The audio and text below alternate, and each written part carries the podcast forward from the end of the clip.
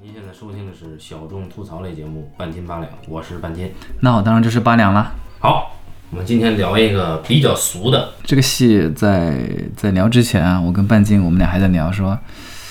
聊这个我们俩很忐忑啊，有啥可聊的呢？因为它不太好讲。它现在呢，呃，在一个小圈子内应该是比较红火的东西，对，呃，但是对于我们来说是一个很难去讲透的一个东西。但是考虑到还是有不少朋友们对这个东西很有兴趣，我们就在这儿和听众朋友们沟通一下啊哎，探讨一下，共同学习嘛，对不对？啊，这个片子呢，叫《四重奏》啊，十集。对，大家听完《心灵鸡娘》的半截哎，其他的也不是没有节目去做做这个四重奏啊。啊，而且以我们这个小众吐槽的这个风格讲这个，是不是有点儿不上档次啊？哎，对，但是我们一想，呃，因为我们做了山田孝之的戛纳电影节，它是二零一七年一月份上的，这个也是时间几乎就前后几天啊。包括《By Players》呃四重奏和山田孝之的戛纳电影节是被某些公众号重点提及的今年最热的几个日剧啊，包括还有当然还有什么《东京女子图鉴》呀，等等等等等等。我们也算是挑了个费力不讨好的活儿，因为相对来说，《东京女子图鉴》吧，它可能更更有热点一些，因为它本身话题性是足够的，而且它的热整个它这个话题跟我们呃我们自己当下的这个这个是有一定的可借鉴性，对吧？所以它它热度更高这个《北京女子图鉴》已经在做了啊，是吗？啊，那相对来说，四重奏其实它是一个不太好、不太好去界定，也不太好去评价的一个片子。哎，但是这么暧昧的一个东西，为什么会在中国的文艺青年或者说是伪文艺青年的圈里边，呃，如此流行？就谁不看谁傻逼啊，都已经到了这个程度了啊，以至于我们并不是说如果有听众没有看的话就是傻逼啊，不不，我说是那个圈子里谁不看谁傻逼，你知道吧？啊，我们我们这个半斤八两圈子里面的啊，这个听众圈子里面的人是不能被那个圈子划走的啊。所以这个四重奏这个剧呢，呃，我们之前其实聊过日剧，对吧？聊过母亲，对吧？然后最近又聊了山田孝之的戛纳电影节，其实都相对比四重奏特点明确得多。呃，之前母亲的编剧呢也是板垣裕二，四重奏的编剧也是一样。我觉得我们应该先聊一聊，呃，为什么八两刚才说这个剧不好聊，为什么费力不讨好，嗯，首先是这样的啊，半斤呢他是做电视剧研究这个出身的，他的这个硕士的专业就是电视剧研究，那么他肯定是对。呃，如何评价这个电视剧，你你心里肯定是更清楚的。那么我相对来说呢，我换了一个思路去就看这个剧，因为我看这个剧是从第一集一直追到最后，我明显的感觉到这个剧是慢慢是在往低了走，是一点点往下卸的。呃，我就特别的好奇，我想知道，呃，为什么会观众会喜欢看，会接受这个剧，呃包括日本观众啊。然后这个剧到底它讲了个什么？它实际上这个剧讲的非常简单，对吧？大家一句话就说完了，就是说四个，呃，人生不太如意的，也不是那么年轻的男女，来到了一个位于清景泽的富人区的一栋别墅里面，啊，组建了一个属于他们的四重奏，然后。甜甜圈动，嗯，对对，叫做什么甜甜圈动四重奏啊乐队，从备受打击，然后到抱团取暖，啊抱团取暖，这这么一个过程而已。然后解散啊。对，就这么一个过程，这么简单一个事情啊，就是它首先它不是个特别明确的类型，对吧？哎对，呃，我们说剧嘛，你肯定是有一个，我们我们今天还在聊说剧一般是有个核心或者有个原始故事的，一个原故事，要么是一个英雄史诗啊，要么就是要么就是个警匪的永远的这个正义与邪恶的斗争啊，要不就是类似于《基督山伯爵》那样的一个复仇故事，这些都是故事当中的原故事嘛，对不对？它都是可以讲得清的，都可以作为一个剧的核。啊，你包括这个山田孝之的戛纳电影节，它是它都是有原故事，对吧？嗯它都是一个英雄如何迷失，然后最后找回自我的一个过程，对吧？嗯，它都有。那这个剧它是没有的，它严格意义上中它没有一个原故事。为什么？它两点：第一，它没有一个明确的第一主人公。我们看完之后，我们意识到松东子这个角色应该是第一主人公。对，然而在看的过程当中，他是把它藏得很严实的，对，他让你意识到这个每一个人他都有各自的一段故事。他解决这段故事了吗？他看似解决了，但他其实真的有解决多少吗？也没有，对吧？他并不是说每一个人都是英雄，然后怎样去找回自我，成为真正的英雄，然后跟复仇者联盟一样啊，组成那个团队，然后大杀四方，木有。它就不是一个这样的故事。这第一，类型不清晰。对，啊，然后对，然后就是，然后第二个呢，就是你可以内型不清晰，对不对？嗯。但你可以，你可以嫁接。那么这个剧当中，它嫁接了悬疑，嗯，悬疑的东西，然后嫁接的爱，还有爱情故事，对吧？这里面有两对情侣，或者是至少我们能够隐约感觉到，这四个人当中应该是有三两恋，对吧？应该是两对单恋啊，两也有有这样的恋爱故事。好，好像是有这些东西加在一起。刚刚说了嘛，就是因为你类型第一部兴趣之后，因为你的呃混搭的元素加在一起之后，它这个主主要的角色是到你后面才意识到的。但这个后面就是片子过半之后，你意识到呢松隆子是这个主角，但是很多的戏不在松东子这儿，嗯，他都是通过另外几个人侧面给了啊大家意识到松东子是个什么样的人。他不是主讲松东子，对对对，因为他叙事上不能把松东子。讲的那么明白，他讲的不能那么透。对对对，但是这就是让你有一个很大的疑惑嘛，这也是这就就加重了他之前的第一个，我们说第一个问题的这个类型暧昧的基础之上，他的这个主人公的线索也暧昧。对，然后再有就是还有一个让大家觉得很暧昧的地方，就是仔细想想这个故事它的核，它并不是一个特别新鲜的核。嗯嗯就是说的更更更肤浅一点吧，无非就是一群人抱团取暖，对，更互相情景喜剧，对，疗伤之后，然后重新出发，一个这样的故事。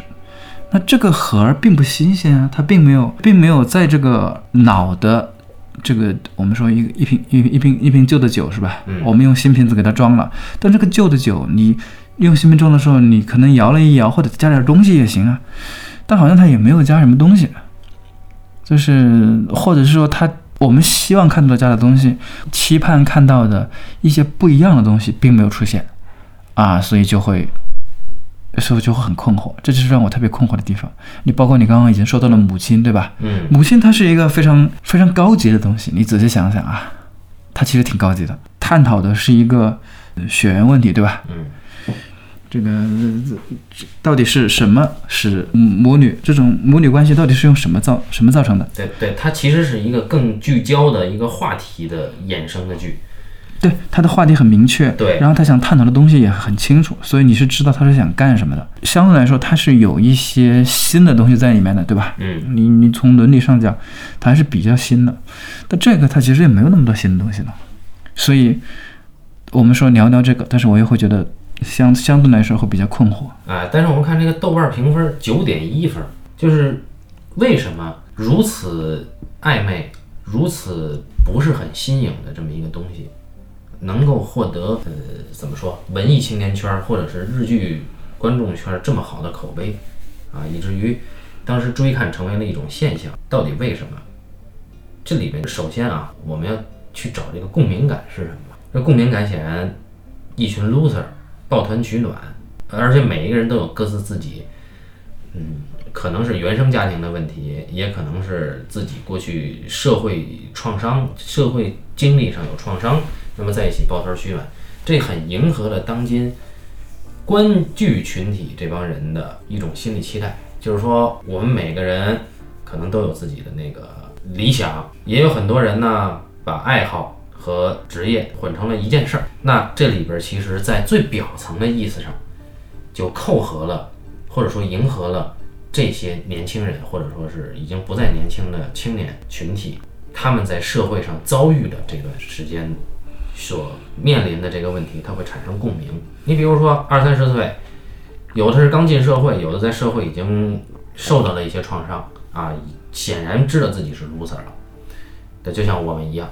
啊！但是我还是希望，我还是有梦想的，我还是希望坚持我的梦想，我还是希望梦想跟爱好和我的职业能够贴得越近越好。这样呢，我呢存在呢能给我一些呃存在的理由。然后我的平常的妥协与不妥协，其实都在四重奏里面全都体现出来了，对吧？就他们不妥协的时候有人心疼，那么我不妥协的时候，我看到这个是不是也可以得到一些慰藉？那么其实，在社会上，嗯，至少它迎合了这一部分人，他们的呃内心需要慰藉那一面，这是最表层的意义。因为这个故事最表面讲的就是四个 loser，四个梦想相近、脾气相近的人如何在一起避开生活的压力、社会的压力以及成功定义的压力等等等等。那么这个在第一个层面，我们其实是能够解释得通为什么他这么受欢迎。那第二个层面，显然他的阵容是观日剧群体必看的一个阵容，对吧？啊，导演也是导演之一，也是母亲的导演，对吧？土井裕太，编剧不用说了，板垣裕二啊。那主演这个阵容就如果放在日剧里，算得上豪华阵容吧，对吧？因为我看日剧看的不多，然后八两这个还是日剧相对研究的非常多的。然后松隆子、满岛光是吧？松田龙平这已经相当可以了。那从这一层面上又迎合了一部分人，所以在最表层的这个皮上，它是有火的理由的。那么为什么还能形成口碑？这是我们不希望在这儿聊的，因为它形成口碑呢，在我们看它的原因和广大观众自发的去传它的原因，应该不是一个原因。我们会聊我们认为它好的地方，但是同时呢，呃，我们主要这次聊呢是想聊一聊四重奏。它到底在讲一个什么东西？也想聊一聊四重奏在呃我们自己对剧集或者说对长篇故事剧集的一个所谓的标准体系里边，四重奏到底处在什么位置？所以我们这次挑战还是比较大的，因为四重奏在这个标准体系里边是非常难定位的。那么我们这次主要是来聊这个。所以首先这个故事呢就不用再说了啊。反正我相信来点击来听的同志们都会有些了解，而且它相对来讲比较长。没看过的同志们呢，这里边有些悬念的东西呢，我们也就不揭穿了。我们首先可以说一说它的架构的第一层，就是你刚刚说的是一群 loser 抱团取暖这个故事，它是如它怎样去架构这个故事的？你觉得这个可以跟大家聊，因为它这个架构的方式其实是个很经典的方式。首先，这四个人见面了。啊，他这回呢用的是一个用了一点点悬疑的手段，对不对？嗯，把这四个人的见面作为一个扣，作为一个包袱，先放在这儿，对，在后面去解开啊。这个呢是一个从一个这种比较浪漫一点，我们后面知道，其实他其实借用了很多浪漫爱情片的手法，但是前面是一个悬疑剧的一个开场，借用这个浪漫剧的手法。那我们看他是怎么去构造这个浪漫剧的？浪漫剧的有个元素就是，首先你得有一个浪漫的环境，清景泽是个好地方。嗯，对吧？音乐、别墅、山林，该有的都有，嗯，好地方，而且还远离城市的喧嚣。第一，第二就是它给了你一个类似于伊甸园那样的一个天堂一样的地方，就是由这个松田龙平饰演的别府，是吧？嗯，别府先生他们家有个别墅，在这个别墅里面，大家是完全与外界是隔离的。对吧？没有什么人来拜访，我们要注意，最后真的有来拜访的时候，就是这这个四人小团体的生活被打乱的时候，在他们没有被打乱之前，他们的生活被毁掉之前，他们四个人是没有什么经济压力，也没有什么没有任何压力，经济上的、生活上的、这个工作上的没有压力的，他们就是像生活在天堂一样。这是个很，这个我们在这个爱情当中是个很常见的一个一种处理方法，对吧？就是这个。一个类似于伊甸园那样的环境，那我们想想观众哪个观众不想不想要去一个那样的地方，对不对？对，有人啊，我又不用操心吃什么喝什么，然后我就天天搞我爱好的，搞我的爱好就行了，多么完美的人生！好，一个一个浪浪漫的圣地。好，在这个浪漫爱情片呢还需要什么呢？还需要有恋爱关系啊。好，他就弄了恋爱关系。他把这个恋他这个恋爱关系呢，他又他又不矫情，他其实。讲到恋爱关系的时候，这儿是他处理的比较好的，他没有去给你认真讲这个，哎呀，两个人纠缠什么的没有，他真的跟你讲的是恋爱关系有几种形态，以及这些恋爱关系这帮人他都是有自尊的嘛，对不对？每个人都有自尊，那么有自尊的人恋爱关系是很克制的，所以他把这些克制的一面面给你讲出来，让你觉得哎，他好像都有意思。他讲了好几种不同的恋爱关系，对吧？你应该就是对这个人和人之间的这个恋爱关系只是一重啊，包括那个有猪是吗？对，这个他们所在的酒吧里面那个服务生有猪，哎，有猪也进来了，也成为一个恋爱关系中的一角。那么在恋爱关系之后，这个以及悬疑故事慢慢被解开之后，他开始慢慢开始讲了一个把这个恋爱关系扩大，变成了一种讲人和人之间关系的一个一个套路。他就把恋爱关系给扩大，在第七集左右吧，当这个松隆子的故事呃一波已经结束，另外一波还没有起的时候。嗯，那个时候是其实是故事的一个比较低的点，大家不明白后面会发生什么，这是第一。呃，另外一个就是故事在那儿停住了，因为他没有办法啊，把以前的不管你的你的浪漫爱情片也好，你的这个悬疑剧也好，都停在那儿都结束了。它后面没有一个新的剧出现，当然这是一个我觉得是可以探讨的一方面啊，因为我是觉得在那儿需要有一个更强的呃戏剧冲突更。更剧烈的一种方法去去展示后面的最后的那三集，但他并没有啊，所以我我在这儿我觉得是持一定的保留态度。那么我们再看他前面的一个浪漫爱情片加一个悬疑剧的所有加的东西，那么它都是其实很经典的套路，它只是结合的很好，结合的很巧妙而已。对，包括就是它叙事停滞的时候啊，它更多的是展现的是这个单恋单恋的这个三角关系啊。或者说四角关系，你想啊，它它是同时基本都是任何时候它都是两条线一起走的。它一集当中，呃，我记得好像是三四五六，还是我记得是三四五六七，还是二三四五六那几集？因为首先它每一集要讲一个人嘛，每一集要讲别府的故事。对，一开始。然后这个高桥医生所饰演的那个角色的故事，然后那个满岛光饰演角色，那每个人就有一集，每个人一集之后，松隆只有两集还是几集吧？因为它涉及到一个。呃，你的那个悬那个悬疑的，就是这个满岛光他，呃，窃听的这个事儿暴露暴露嘛，对不对？对，而且他跟每一个人似乎都有些关系。对，所以满岛光有一个他的悬疑悬疑剧集的一个暴露，那个地方有两三集。嗯。然后讲完到了第七集第几集的时候，这故事就停下来了。那在那之前，我是觉得这个剧在有一些新的地方，新瓶嘛，我们说它是个新的瓶子。嗯。在直到那儿的时候，我觉得这个瓶子中都是不错的，包括在后面，不是它的瓶子不好了。而是因为相对于前面来说没那么好，后面的那个瓶子也是个标准瓶，对吧？后面当他另外一番起的时候，那是个很标准的瓶子，但那个瓶子没有了前面的那个那么花哨了，就是反而觉得就有点泄气了。悬疑这条线强的时候，它自然而然的会压掉爱情的这条线，但他并不担心嘛，因为他每一个人他需要讲一个。每一个人的一个就是过过去的一个故事嘛，对不对？对，但是他巧妙的是，他其实淡化了爱情的这个非死即彼的这个关系。对，他把这个爱情暧昧处理了，那么悬疑的这条线呢，其实就不再跟爱情相结合，而是悬疑变成了去跟治愈或者说是找同类相结合的事儿。那么你一旦这个动作由爱情是一种占有嘛，那么你由这个占有变成了一种找同类，它的。矛盾就变得缓和很多，然后同时呢，你要找同类，你显然要了解他的一切，对吧？那他要想了解他的一切，那么他的内部的阻碍的力量呢，其实就是我如何知道你的过去？那其实和悬疑这条线是相关的。那当我真正彻底知道你的过去的时候，我会有一个选择，我还要不要把你放在我最安全的那个社交范围内，对吧？就这四个人是，我们会发现这四个人他的社交范围。实际上都是一样低的，就是说我的这个社交范围都是一样狭窄的，所以一旦大家了解到谁背后有一段不光彩的事儿的时候，他事先告诉你这每一个人的社交范围都很窄。那么当他一旦了解到这个某一个人的不光彩的过去的时候，他所面临的最大的戏剧上的障碍就是如何让这个他不光彩的过去被接纳。啊，如何让他被理解，从而让他重新融入到我们合理的这个社交范围内，这成了这个剧最大的一个悬念，或者说这成了这个剧把原来应该是爱情这条线变成了介于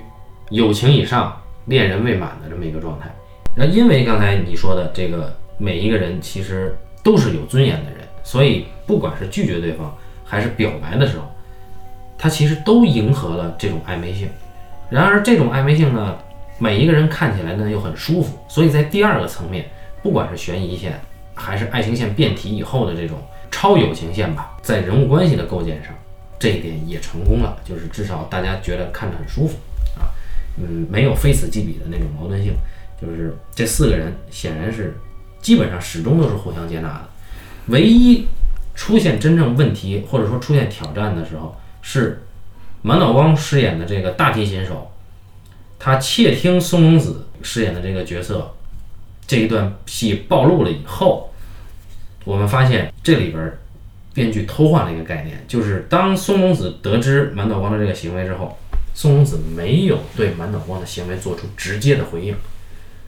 因为我们讲最传统的这个，不管是电影还是电视剧，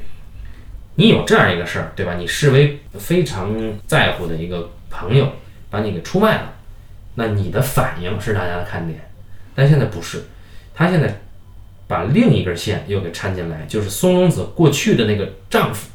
一直离家出走那个丈夫突然出现了，用另一根线上的这个事儿去解这条线上这个扣，这是编剧的一种鸡贼的手段。但是呢，他让你很舒服的是，以满岛光这个人的个性呢，去解决这个矛盾。就是满岛光是一个非常崇拜松隆子的这么一个小女孩，那她见到松隆子的丈夫以后，她一心一意就是想把这个丈夫留到这儿，交给松隆子。那么其实是他在赎罪的一个过程啊，也就呼应了之前满脑光的父亲要去世了，这个松隆子并没有像大家传统价值观那样逼着满脑光一定要去看父亲。而是在安慰满脑光，不去就他妈不去，对吧？所以这是相当于是两个人，你成全我一次，我拯救你一次，那么这下就两个人的友谊就变得很坚固。所以后面满脑光如此喜欢这个宋天龙平的时候，他要成全宋天龙平跟宋公子的这个感情啊，做了很多无效的努力，在大家看来虽然很花痴，但是依然是看起来很心酸，愿意同情他。那么，在这种具体的人物的行动上，我们又看到了每一个人他的出发点都是真诚的、利他的，这一点就很有意思了。我们喜欢看的剧，大多数每一个人的出发点应该是利己的，大家才觉得真实。然而在《四重奏》里边，你会发现，可能除了高桥一生之外，后来发现高桥一生其实也是利他的，对吧？他说他要给他心爱的女孩。买这个章鱼烧，对吧？那每一个人都是都是利他的，当然这是他们认可的。这也是日剧当中的传统套路了。对，这就很奇怪，就是你能信，对吧？每一个人都是利他的，你还能信，这就是一个相对成功的处理。那么在这个层面上呢，这几个人物关系呢，就包括哎，对，包括松田龙平，他妈的他自己打工也要养这其他三个人，不能让他们去，呃，至少养着其他两个人吧，不要让他们去上班。啊，让他们远离社会，做好一个艺术家应该有的本分。所以这个剧到了大概是到了第八集、第九集的时候，都呈现出来一种每一个人都在利他，每一个人都在保护别人，甚至是过度保护的这样一个状态。那么到了这儿，大家觉得我操，这个四个人的组合真是太温暖了。我要是能有这样的组合该多好。到这儿，依然是在迎合。现在的年轻人，尤其是都市里打拼的年轻人，或者说有梦想的那批年轻人，在迎合他们。哎，但是我们看到了结尾，就是我比较欣赏的地方了。我相信大家都很欣赏的地方，应该是那么几块儿啊，就比如说，呃，他们接了一个特别不靠谱的活儿，然后去在台上跟现在假唱一样，他们在那儿假拉，对吧？假拉完了以后，每个人心里都很憋屈。但是到了一个广场上。四个人在露天直接就即兴的拉了一段啊，那么这一段实际上是相对很感人、很煽情的段落，就是说我们为了谋生可以放弃尊严，但是我们为了自己的梦想，我们还是有追求并且展示的舞台，就是如此轻松、如此真诚这样一个舞台。我说到最后呢，就是我欣赏的是最后一集，当他们找到了松隆子的时候。这一集每一个人的状态都有改变，松田龙平的变化非常大，就是他已经从一个上班族彻底变成了一个待业青年。满岛光呢，实际上在考执照，就是一个完全当时完全恐惧社交的这么一个女生，她要彻底要重新进入社会，成为社会人。高桥一生呢，决定打工学厨子，对吧？这些人都有了自己的归宿。然而，他们找到了松隆子之后，他们决定，我们应该再来一场演演奏会的时候，他们用了一个手段。这个手段其实就并没有迎合现在的年轻群体了。这个手段是每一个人都在消费自己不光彩的过去。当然，这个不光彩有的是他们自己造成的，有的并非是他们自己造成的，有的是命运使然啊。他们开始消费自己的过去，就是用自己不光彩的过去作为炒作的手段去宣传、去拉票、去给他们的演奏会拉观众。那么，当这个手段发生的时候，就这四位每一个人其实都跟自己过去释然了。每一个人也不再过度保护其他人了，每一个人都成为了独立的个体。那么每一个人组合在一起去演奏这个四重奏的，就他们一直以来每一集都演奏的那些曲子的时候，那一刻每一个人就真的成了完整的人。而那一刻呢，其实也不再有过度保护。我们发现，其实这里边每一组的人物关系都存在过度保护。比如说满岛光，他在过度保护松田龙平。而松田龙平又他妈过度保护松隆子，高桥一生过度保护满岛光。过去这个松隆子一直在过度保护自己的先生工藤官九郎饰演那个猥琐上班族啊，我们的那个老婆婆她一直在过度保护自己的儿子。所以每一个人过度保护，其实就侵犯了他们每一个人作为人的独立性。然后这个过度保护就会造成很多很多的目前情节上勾织的这些每一个人的遭遇。那么比如说。松隆子因为过度保护，把她丈夫吓跑了。然后呢，这个满岛光因为过度保护，实际上彻底的把松田龙平和松隆子置于了一个窘境。那么松田龙平因为过度保护呢，让自己完全失去了自我。这高桥一生呢还好啊，他的过度保护呢，其实这里篇幅涉及的不多，而且高桥一生呢，他有毒蛇作为一个障眼法。那么到最后一集，每一个人作为乐队的成员都登台献艺的时候。这个过度保护终于消失了，就每一个人，大家能够平等的看待自己一直所不能摆脱的过去的这个梦魇的时候，其实那一刻就世界大同啊，大家都能够平等相待了，都是独立的个人了啊。那么这个时候是我我认为啊，这个时候在在剧作上是有超越的，而从整个剧作线上来看呢。呃，不管主角是第一主角是松隆子，以及其他的几个相对主角，他们的线的完整度到了最后这一笔，其实得到了一个上扬。那么可以说这样说的话，其实他们这个剧如果强行归一个类型，恐怕就是一个励志成长啊，只能是这个。它当然是一个这样的剧情，嗯，就是说松隆子在第一集下车，第一次见到别府，他觉得他是第一次见到别府啊。嗯，他那在开车去清景泽的别墅的时候，就说人生有三个坡，你知道吗？对吧？然后别府就说不知道。嗯，呃，松东就说了上坡下坡，没想到人生尽是没想到。这个这个剧就是这样，在这四个人碰面的时候，这四个人既不处于呃上升期，也不处于明确的衰落期，应该说这四个人都是没有目标的时候。混沌都是都处于在混沌状态，都是这个无所事事的时候，一个很丧的时候，就是说，嗯，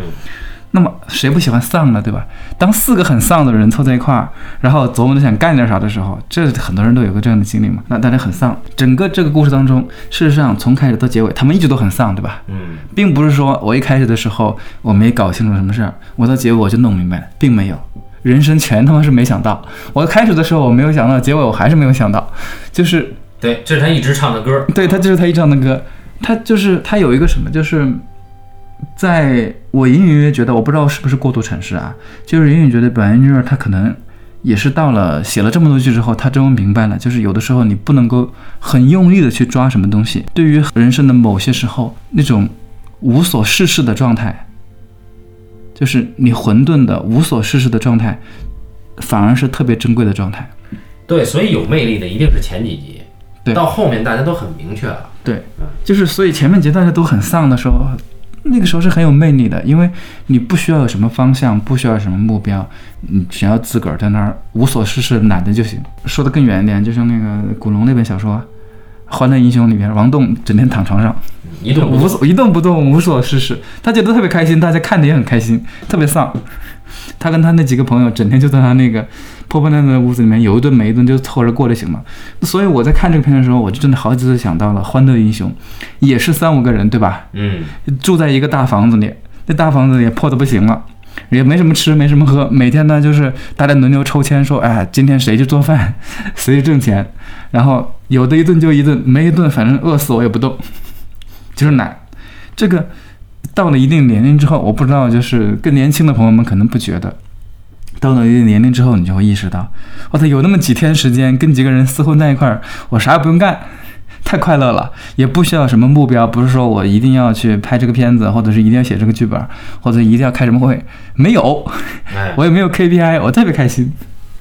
这真的是人生的幸福。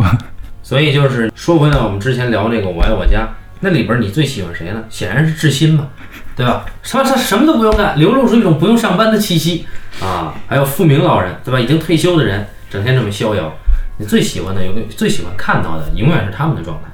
对，嗯，这个我们一开始说了嘛，这个片子主人公应该说是松隆子吧，因为对对，显然是三个人都是冲他来的。嗯，三个人冲来。那松隆子和他，我一我自己也说，我印象当中最深刻的人物关系，其实是不是他们四个人之间的，嗯或者说不能确定的说他们松隆子和某一个人的都不是，而是松隆子和她丈夫的，嗯嗯因为他们俩的关系是，呃，一个非常微妙，但是，嗯，就是白云月就是有这种本事。你觉得他好像，我不是说他那些金句啊，他那金句我反而没什么兴趣。啊，那个就是一点都不近呃。，对我反而觉得有兴趣的是，他怎么能够那么清楚，或者是那么明确的表达出一种夫妻关系。啊，对一种夫妻关系。嗯那我一直都是觉得白云儿对于男女之间的关系是最擅长的。嗯我们就不说我我就是九一年那个《东京爱情故事》吧，九一年的《东京爱情故事》里面，他都可以让铃木保奈美跟那个丸治说：“我喜欢你，我要跟你睡，睡完之后我们可以不结婚的。”你想那是九一年啊，嗯，到现在已经有二十二十六年了，二十六年前他就已经这么现代了，然后而且东日本人那个时候应该还是挺保守的吧？不过日本人从来都是很开放的。啊，是吗？但是但是在主流上面也那么开放吗？呃，主流上嘛那，是主流的电视节目啊，那个就是存而不易啊。是所以我就很很很很震撼。然后到了一二年还是一三年那个《最完美的离婚》里边，他让那个尾野真千子和英泰演一对夫妻，那一对真是撕的不要不要的。但是他又让人明白，这两个人确实又是爱对方，但是他们又无法容忍对方，这是个很奇妙的爱情关系。就是他真的是他他能够用很很短的，那都是都只有十来集的那种剧集，能够讲清楚一个男人和一个女人他们是如何互相需要，但是又是如何互相嫌弃的一个这个过程，就是人和人之间两个人在一起，他是无法对抗孤独的，就跟我们之前说过一样，对吧？他无法就是真正的那种 soul mate，这是很很难的，他没有办法完全的融合对方，但是他又知道我需要他，但我又无法容忍他，我该怎么办？那他把已经把这个男女这个爱情关系已经讲得这么深了，然后到了这儿，他依然讲得非常的巧妙。他讲的是我们在和异性相处的时候，我们也会想的有些话是不是不该说啊？怎么样？那种度的把握。嗯，那么这里又是一个度的把握失败的故事，对吧？对，他总是能够讲这个。那那相对来说，呃，像他之前的《追忆潸然》，他他就想用想用他换了种方法，他从呃，我印象当中这个故事应该呃，故事当中的时间跨度应该有好几年吧，没有十年，但是应该已经有七八年。因为我印象当中是有一次是福岛地震，地震之后，高良健吾饰演的那个男主角和有村架纯饰演的女主角应该是失散了五年。那么之前他们还有一段时间吧，这么相对一来说应该有好几年，好多年。但那个故事讲的非常的狗血，也跟身份有关。它跟身份有一定的关系，有一定的关系。它讲的是什么？讲的是有村架纯饰演的这演的这个女女主吧，她小时候，呃，父母双亡，她就被人收养了。但是收养她的那个人呢，又对她不太好，要把她嫁给有钱的中年大叔。结婚之挺好的嘛？在结婚之前，她认识了高梁健吾的呃那个送货司机，嗯她就跟着高梁健吾跑了，跑了，嗯到了东京，到了东京之后下车之后，那高能健吾停车说我去找个我去我去我去那个找个地儿停车，然后你在这儿等我，然后这姑娘就走散了。再一见面已经是两年以后了，一年以后还是两年以后吧，就是两那姑娘就跟着他到了东京，然后东京之后再见面，再见面的时候高能健吾已经有女朋友了。所以他们又有一番狗血的，也是三五个人，三五个年轻人，不同的状况，几对人，不同的爱情故事。他想用这种有一定时间跨度的经典的从认识到如何分开相处，当然他用了一些很浅白的方法啊，他并没有讲相处这两个人，嗯，他讲的其实是个一见钟情的故事，把相处非常鸡贼的全去掉了。我们知道，爱情故事当中相相知相爱，这是最他妈难讲的，对不对？他把它全去掉了，不要，我就一见钟情，然后中间咔的是问我为什么，别问我为什么，我中间砍掉两年啊！再见面的时候，他们俩就想办法是吧？想在一起，但是又没法在一起，因为各种原因。然后等到他俩想在一起的时候，咔，地震了，又五年不在一块儿，就是想尽各种偷鸡的办法。所以我就觉得他讲不好这种经典故事。他嗯然后你看《最高的离婚》里边，他是讲一个也是很很短的一段时间里面发生的故事，一开始就是他们俩要离婚，啊，对，那这这很明确，那这最后他俩终于离了。嗯这是很明确的一很简很短的一段时间里面，他可以集中于讲这两个人的关系。那我就觉得他擅长的是一种对人物关系的把握，而不是对于一个经典故事或者是情节的铺排，他可能不是那么的擅长。对，他不是那种往前推的，对你包括你包括他这几个故事，你想啊，最高的离婚一开始要离婚，最后离了，嗯，对吧？那状态本身不是这样一开始，这四个人一开始啊，我们陌生人成为了哎，第一集的时候，哎，大家好，大家好，成为了朋友，啊，就吃炸鸡的时候有点关于放不放这个柠檬有点有点有点分歧，到最后一集啊，我们对柠檬没有分歧了啊，但我们还是还是不错的朋友，就这样而已，也没有说有什么巨大的变化。那么，嗯，之前这个母亲母亲，当然了，母亲那不一样啊，他他不能放在这儿讲，好像也不是那么的合适。嗯呃，追忆潸然也是这样，一开始他俩一见钟情，最后他俩还是在一块儿，就是就是这样。哦，然后，呃，这位老兄吧，啊是就是从剧集上讲，他有点像这个二十世纪初，就是一百年前，呃，当我们的这个现代文学出现，就是这这这现现代性现代小说出现的时候，那么经常现代小说嘛，经常可以出现小说的三分之一或者是一半以上，这哥们儿都坐在一个地方没动过，对吧？哦，对吧？就现这很正常嘛。比方说那个到灯塔去啊，那部小说啊，全长就是一家人去灯塔回来没了。然后就是他其实把时间拉长了，把这个状态放大了，让大家清楚的看清楚状态中的每一每某一个环节每一个部分，嗯然后呃让大家对这个人物更投入、更清晰，但这个呃对人物的情绪吧，应该说是情绪能够更投入的进去，然后更容易折射自身，这是它的优点啊。但去拍电影就完了吗？啊，拍电影有啊，我们王家卫老师这么干的。啊因为王家卫老师的那个《春光乍泄》啊，一开始就说这个他俩闹，最后还是说我们还是在一块儿吧，对吧？就是还是一样嘛，一开始他俩就在那儿闹脾气，最后一个他俩还在那儿闹脾气，他也是一个把一段放大的过程。你包括那个金城武见到了林青霞，丛林森林那个，那其实也是放大了那一段感受，对不对？啊它是放大一段感受，它不是我们常见的类型通俗小说的调子，不是雷蒙的·钱德勒，呃，对他也不讲命运，也也不讲抗争，对，也不是那个、嗯、更 low 一点的，讲那个饥饿游戏那哥们儿谁啊？还有分歧者这种现代的这种长篇通俗小说。嗯。啊，这种科幻小说之类的，它也都不是，它是另外一种小说，更我觉得还是更文艺范儿一点吧，还是偏艺术范一点。无非就是跟电影的这种区别在于，它也是放大，它放大了某一个节点的状态，然后它讲的是一组人的故事，而电影它可能专注聚焦于一两个，啊，它这一下讲了四五个，对，也就这样。所以现在这个日剧的发展到这个程度，还是挺挺挺厉害的。你想啊，我觉得日剧发展到伪纪录片的程度是很厉害的，但是它的这个程度，我觉得谈不上突破。嗯，怎么说呢？就是我们现在都说呃剧现在是黄金时代，对吧？嗯那么美剧现在正像二十世纪的小说一样，长篇小说一样，就是迎来它的一个经典时期。你看美剧出了很多呃非常有深度，或者是说呃特别的有想法的剧集，嗯什么都有，科幻类的、历史类的、呃当下就是现实类的，什么都有，它什么都能出得来，讲的很深、很阴暗的都能讲得出来。日剧呢，你想它发展到伪纪录片，它当然是很神的，对吧？嗯，然后但是发展到这个，我觉得也是挺神的，因为它它真的很不商业了，其实是。我相信绝大部分人一开始看的时候，呃，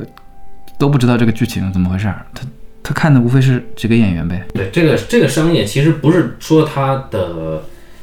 呃什么里面的植入啊这种东西没有商业前景，不是啊，这个商业指的是它的创作的这个特点不遵从于商业法则啊。那么其实我们说剧作啊，电视剧的剧作，呃，我们之前也探讨过，到底电视剧的剧作应该是核心是什么，核心标准是什么？反正我始终是倾向于美剧那一派。我觉得电视剧剧作就是人物关系的不断的变化啊，我讲这个人物关系的魔方。那呃，我觉得我一直觉得电视剧是长篇小说，呃，但是你这个长篇小说呢，它总需要有一个更相对集中的东西。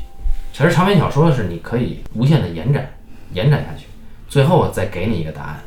但是如果是电视剧的话，它需要相对三一律的东西，这是我理解的电视剧。那我觉得显然百元院的电视剧每一次都打破了这个我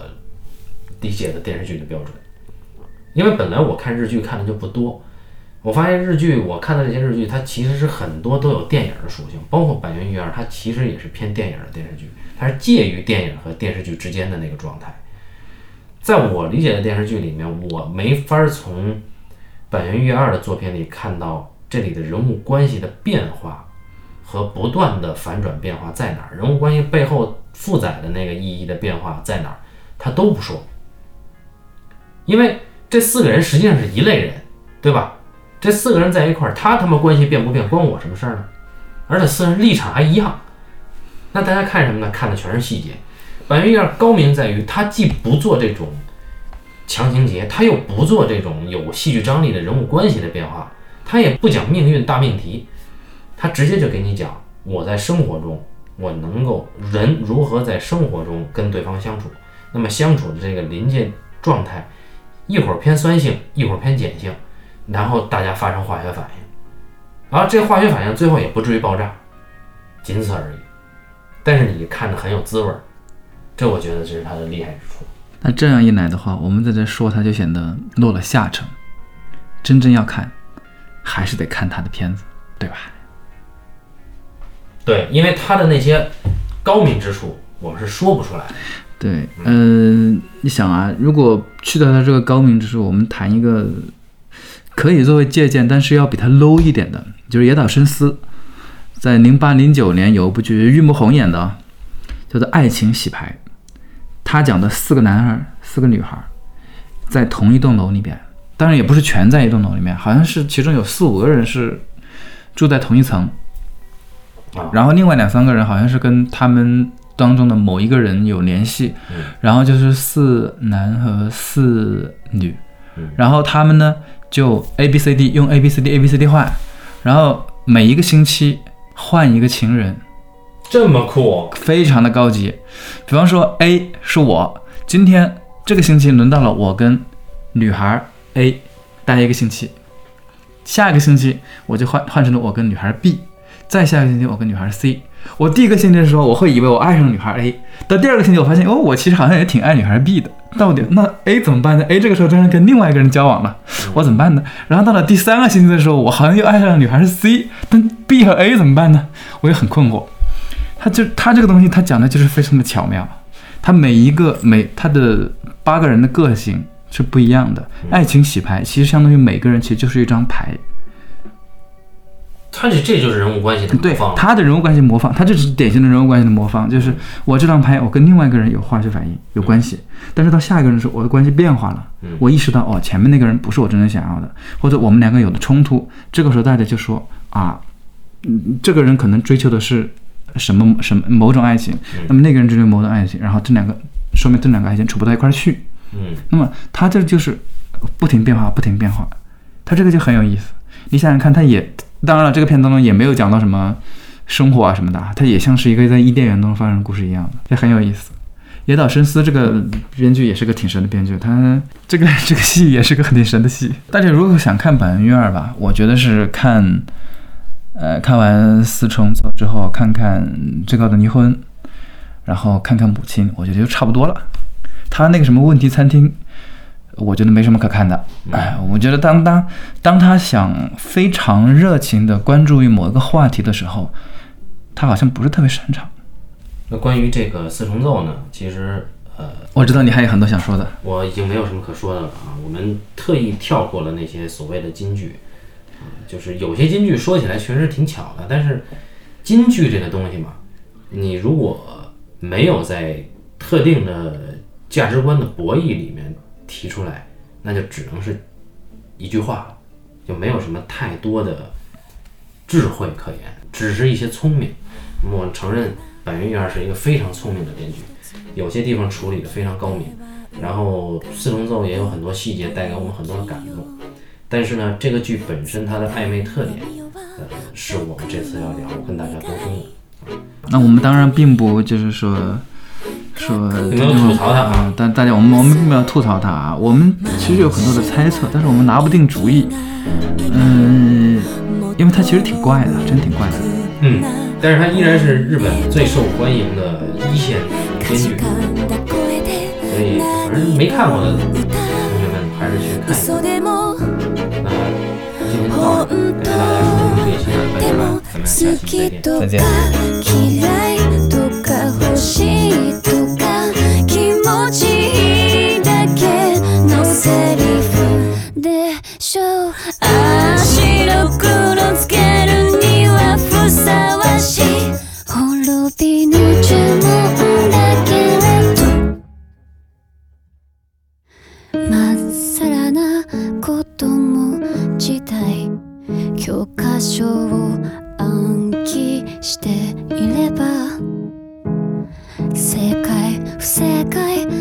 ちらかを選べると思ってたと書き通りに生きている自分アドリブ